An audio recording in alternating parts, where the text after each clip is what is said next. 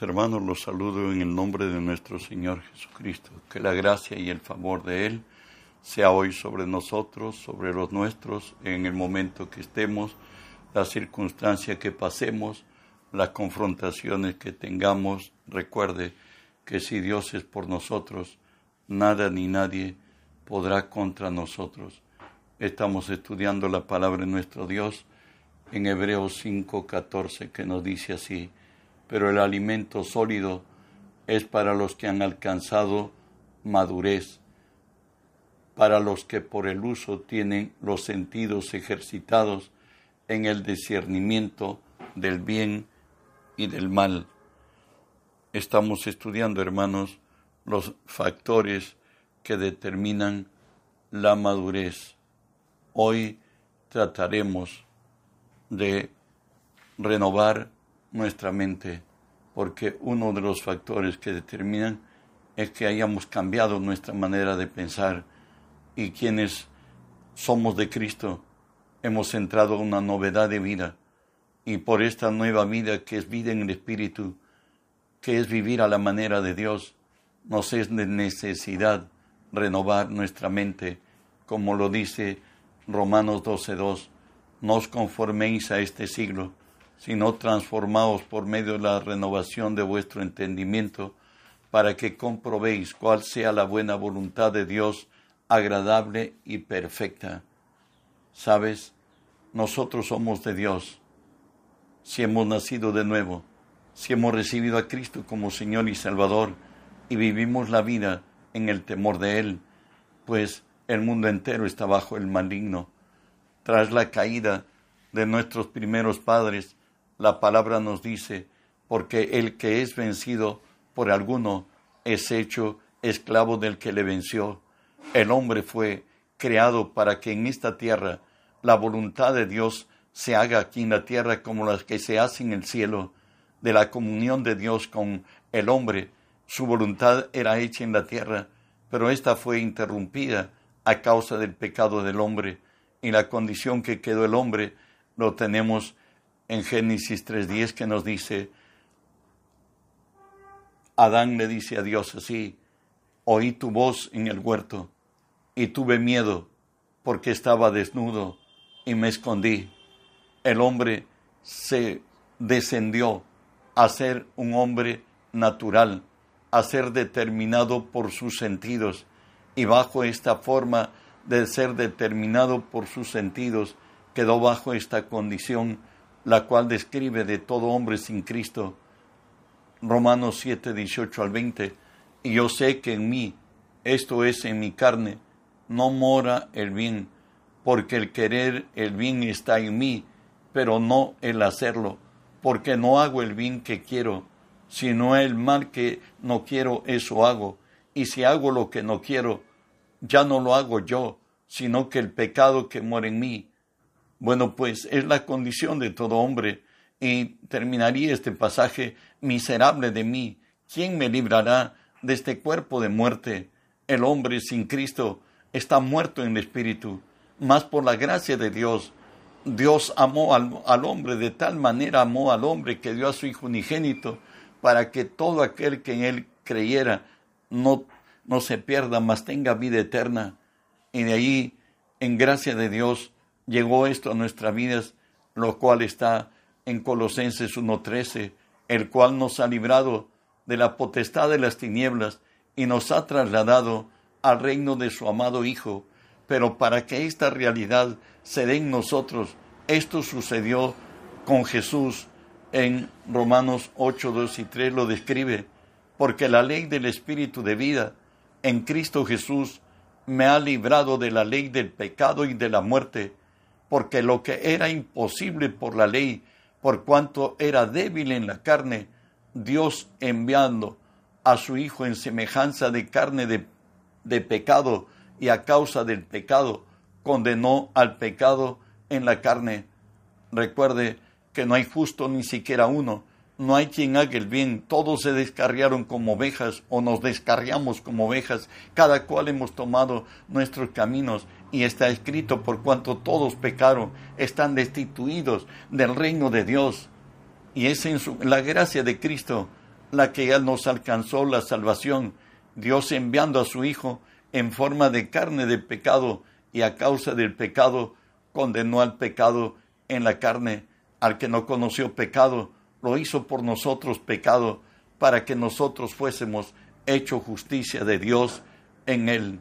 En Efesios 2, del 15 al 19, habla de nuestra admisión, diría, al reino de Dios, a la gracia de Dios en Cristo Jesús, porque en la ley solo Israel era el pueblo santo, los demás pueblos éramos paganos, éramos considerados delante de ellos como perros, mas en la gracia de Cristo nos dice así, porque Él es nuestra paz, porque de ambos pueblos hizo uno, derribando la pared intermedia de separación, aboliendo en su carne las enemistades de la ley, de los mandamientos expresados en ordenanzas, para crear en sí mismo de los dos uno solo, un nuevo hombre, haciendo la paz y mediante la cruz reconciliar con Dios a ambos en un solo cuerpo, matando en ella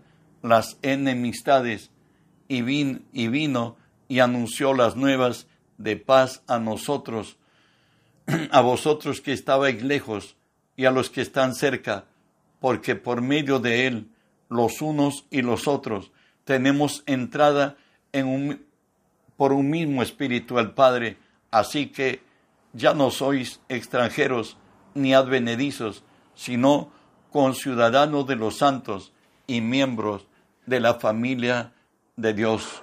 Ya en Cristo no hay diferencia entre judío ni gentil. Hoy, si tú y yo hemos vuelto a Dios recibiendo a Cristo como Señor y Salvador, hoy somos hijos de Dios, hoy somos el pueblo de Dios, no somos ni extranjeros ni advenedizos. ¿Qué ha sucedido al venir Cristo en nuestras vidas? Primera de Corintios 2, 12 y 13 lo dice, y nosotros no hemos recibido el Espíritu del mundo, sino el Espíritu que proviene de Dios, para que sepamos lo que Dios nos ha concedido, lo cual también hablamos, no con palabras enseñadas por sabiduría humana, sino las que enseña el Espíritu, acomodando lo espiritual a lo espiritual. El venir a Cristo no es venir a una religión, es venir a tener comunión con Dios mismo, es tener a Cristo en nosotros. Él es la verdadera cambio y transformación de nuestra vida. Por eso lo dice la Escritura en primera de Corintios 6, 17, porque el que se une al Señor, un espíritu es con Él. En Cristo hay una transformación, ¿sabes? ¿En qué consiste ser transformados? Dice que nos transformemos por medio de la renovación de nuestro entendimiento para que comprobemos cuál es la buena voluntad de Dios agradable y perfecta. El ser transformado es semejante a Jesús en el monte de la transfiguración. Su rostro resplandeció como sol, sus vestiduras se volvieron blancas como la luz. Algo así ocurre en al nacido de nuevo, tanto en, lo espiritual como moralmente y en todos sus caminos. Tenemos esto en Marcos 9, 2 y 3. Dice, seis días después Jesús tomó a Pedro y a Jacobo y Juan y los llevó aparte solos a un monte alto y se transfiguró delante de ellos, y sus vestidos se volvieron resplandecientes, muy blancos, como la nieve, tanto que ningún lavador en la tierra los puede hacer tan blancos. Recuérdate de aquel, aquel dicho que hay en nuestro pueblo, genifigura hasta la sepultura, sentenciados para siempre. Pero al venir Cristo a nosotros, nuestra vida, él la impacta. ¿Por qué? Porque Él viene a vivir dentro de nosotros. Y si nosotros entendemos esto, veremos su gloria y poder en nuestras vidas. como nos dice Efesios 2.1. Y Él os dio vida a vosotros cuando estabais muertos en vuestros delitos y pecados, en los cuales anduvisteis en otro tiempo siguiendo la corriente de este mundo, conforme al príncipe de la potestad del aire, el espíritu que ahora opera en los hijos de desobediencia, ahí donde estuvimos en otro tiempo, inmersos en la maldad, el quebranto, el dolor, la vergüenza, lo que nos trajo malas decisiones que tomamos, de las cuales nos dice Isaías, en donde todo era hinchazón y podrida llaga, no había lugar sano, pues aún así Dios llama al hombre y le dice, lo dice Isaías 1.18, venid luego, dice Jehová, estemos a cuenta, si vuestros pecados fueren como la grana, como la nieve serán emblanquecidos, y si fueren rojos como el carmesí, vendrán a ser blanca lana. Hoy venidos a Cristo podemos decir, como lo dice Romanos 5.1, justificados por la fe, tenemos paz para con Dios por medio de nuestro Señor Jesucristo. Ahora, por gracia de Dios, estamos absueltos de culpa de pecado. Dios el Padre recibió con agrado la ofrenda de Jesús, su propia vida, y al exaltarlo en gloria y el poder, aprobó que todo había sido perfecto.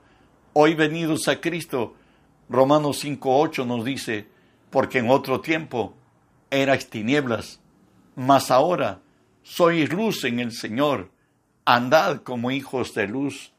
¿Sabe qué? Él al, al venir a nuestras vidas, Él operó el cambio. No es la religiosidad, no es los mandamientos del hombre, es su palabra y su espíritu que hoy obran en la vida de nosotros. Y de ahí que nos dice Romanos, nos dice, hemos recibido, no hemos recibido el espíritu del mundo, sino hemos recibido el espíritu que viene de Dios para que sepamos lo que Dios nos ha concedido. ¿Sabes? Hoy en Cristo hemos sido hechos reyes y sacerdotes. Hoy tenemos nombre. Dios es nuestro Padre. Él dice, cuando andemos por las aguas, no nos anegarán. Si pasaremos por el fuego, no nos quemará, ni la llama arderá en nosotros, pues Él es nuestro Salvador. Hoy nos dice Isaías, levántate, resplandece, porque ha venido tu luz. La gloria de Jehová ha nacido sobre ti, porque he aquí las, las tinieblas cubrirán la tierra, oscuridad las naciones, mas sobre ti amanecerá Jehová, y sobre ti será vista su gloria. Por cierto, los que ya sumamos sesenta, setentas y quizás los de cincuentas, hemos dado, nos damos cuenta que el mundo entero cada día moralmente va corrompiéndose peor. Estamos en situaciones donde la inmoralidad antigua es la nueva moralidad. Hay formas de vida que han asumido los hombres que realmente no hay temor de Dios. Siempre ellos buscan tener un derecho, pero jamás se acuerdan que para que exista un derecho tiene que haberse cumplido un deber.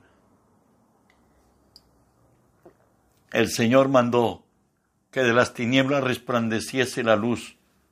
Escuche 2 Corintios 4, porque no nos predicamos a nosotros mismos, sino a Jesucristo como Señor y a nosotros como vuestros siervos por amor de Jesús, porque Dios que mandó que de las tinieblas resplandeciera la luz, es el que resplandeció en nuestros corazones para iluminación del conocimiento de la gloria de Dios en la faz de Jesucristo. Hoy podemos decir, por cierto, de manera que si alguno está en Cristo, nueva criatura es. Todas las cosas viejas han pasado. He aquí, todas son hechas nuevas. Y aún frente a aquellos que nos acusan, podemos decir, ¿quién acusará a los escogidos de Dios? Dios es el que justifica. ¿Quién es el que condenará? Cristo es el que murió, más aún el que también resucitó, el que además está a la diestra de Dios, el que también intercede por nosotros. ¿Sabes qué? Hay provisión divina para estar aptos para esta transformación. Recuerda esto, que si tú has recibido a Jesús como Señor y Salvador, ha sucedido esto en tu vida como en todo creyente. El que se une al Señor, un espíritu es con Él. Cuando Cristo ha venido a nuestras vidas al recibirlo como Señor y Salvador, de pronto, hoy, Él vive en nosotros. Ha traído a nosotros su santidad, su justicia, su amor, su poder, su sabiduría, su inteligencia, su autoridad, todo aquello que Él posee por ser el Señor. Pero ¿qué pasó con nosotros? ¿Qué sucedió para que esta gracia nos alcance? Romanos 6.6 lo dice, sabiendo esto, que nuestro viejo hombre fue crucificado juntamente con él, para que el cuerpo de pecado sea destruido, a fin de que no sirvamos más al pecado. El día que Cristo murió, no determinó al hombre viejo que hubo en nosotros reformarlo, sino, como Él no lo creó, determinó que muera juntamente con Él y el día que murió Jesús, murió tu quebranto, murió nuestro dolor, murió nuestra vergüenza, murió el, desatino con que hicimos y la conciencia manchada, pues fue liberada de obras muertas por el poder de su sangre para que sirvamos al Dios vivo. Y no solamente eso hizo Él, sino que vino a Él a vivir a nosotros. Lo dice primera Pedro 1.23 siendo renacidos no de simiente corruptible, sino de incorruptible, por la palabra de Dios que vive y permanece para siempre. El hombre viejo murió, pero hoy Cristo mismo vive en nosotros. ¿Y cuál es la garantía que hoy vive en nosotros? Romanos 8:16 lo dice, el Espíritu mismo da testimonio a nuestro espíritu que somos hijos de Dios Hoy el estar el Espíritu Santo morando en nosotros ha traído novedad de vida. Hoy podemos tener comunión con Dios. Hoy tenemos una capacidad sobrenatural de entender el mundo espiritual y aún tenemos una la conciencia que hoy, por gracia de Dios, el Espíritu Santo procura librarnos del mal y aun cuando la voluntad del hombre determine hacer el mal aún siendo cristiano, hay algo dentro de nosotros que nos hace reflexionar y que nos dice hipócrita, arrepiéntete, hipócrita, pide perdón. Hay algo dentro de nosotros que ha cambiado y ese alguien que ha cambiado vive y vive en nosotros. Es el Espíritu de Dios en nosotros que nos guía a toda verdad. Los resultados de esta, de esta gracia redentora la tenemos en Colosenses 1, 26 y 27 nos dice el misterio que había estado oculto de siglos y edades, pero que ahora ha sido manifestado a sus santos, a quienes Dios quiso dar a conocer las riquezas de la gloria de este misterio entre los gentiles, que es Cristo en vosotros, la esperanza de gloria. Cristo en vosotros, la esperanza de gloria. Hoy vive en nosotros, pues estamos dispuestos a algo más. Por ello nos dice 2 Corintios 4:7, tenemos este tesoro en vasos de barro para que la excelencia del poder sea de Dios y no de nosotros. El tesoro en vasos de barro es Cristo en ti, Cristo en mí, Cristo en su iglesia. Por cierto, y Cristo en nosotros nos dice la palabra lo que hizo Él al que no conoció pecado, Dios lo hizo pecado para que nosotros fuésemos hecho justicia de Dios en él. Y ser justicia de Dios en él es lo que es Cristo en nosotros, santo, justo, limpio. Todo aquello que tú ves en el Nuevo Testamento que nos dice en Cristo, con Cristo, pues es Cristo en nosotros. Con Él somos sabios, con Él somos justos. Por ello está escrito esto, porque en Él vivimos y nos movemos y somos, pues algunos de vuestros propios poetas han dicho, porque linaje suyo somos. Hoy Cristo vive en nosotros y a nosotros toca hacer lo que Pablo hizo. Él dijo, con Cristo estoy juntamente crucificado y ya no vivo yo, mas Cristo vivo en mí y lo que ahora vivo, lo vivo en la fe del que me amó y asimismo se dio por mí. Hermano, espero que hoy tengas argumentos necesarios y fe en la que hoy puedas creer y tu vida sea transformada y seas manifestado con Cristo en gloria y que el mundo entero sea lleno del conocimiento de Dios como las aguas cubren la mar. Recuerda que todo ese mural que está pintado con en 204 versículos, 200 afirmaciones, quiénes somos, qué tenemos y qué podemos, eso es lo que tú debes aceptar que eres, debes creer que eres y debes obrar como eres, porque nuestra competencia no proviene de nosotros, nuestra competencia proviene de Dios, que hoy vive en nosotros y que Cristo que vive en nosotros permite la, la oportunidad de que Él obre su vida a través de ti. Y cómo lo haces obrando en su palabra, guiado por su Espíritu que hoy vive en ti. No olvides de reenviar el mensaje, pues otros necesitan ser llenos de la gracia de Dios y cambiar este mundo que espera solo que Cristo lo cambie. Bendiciones.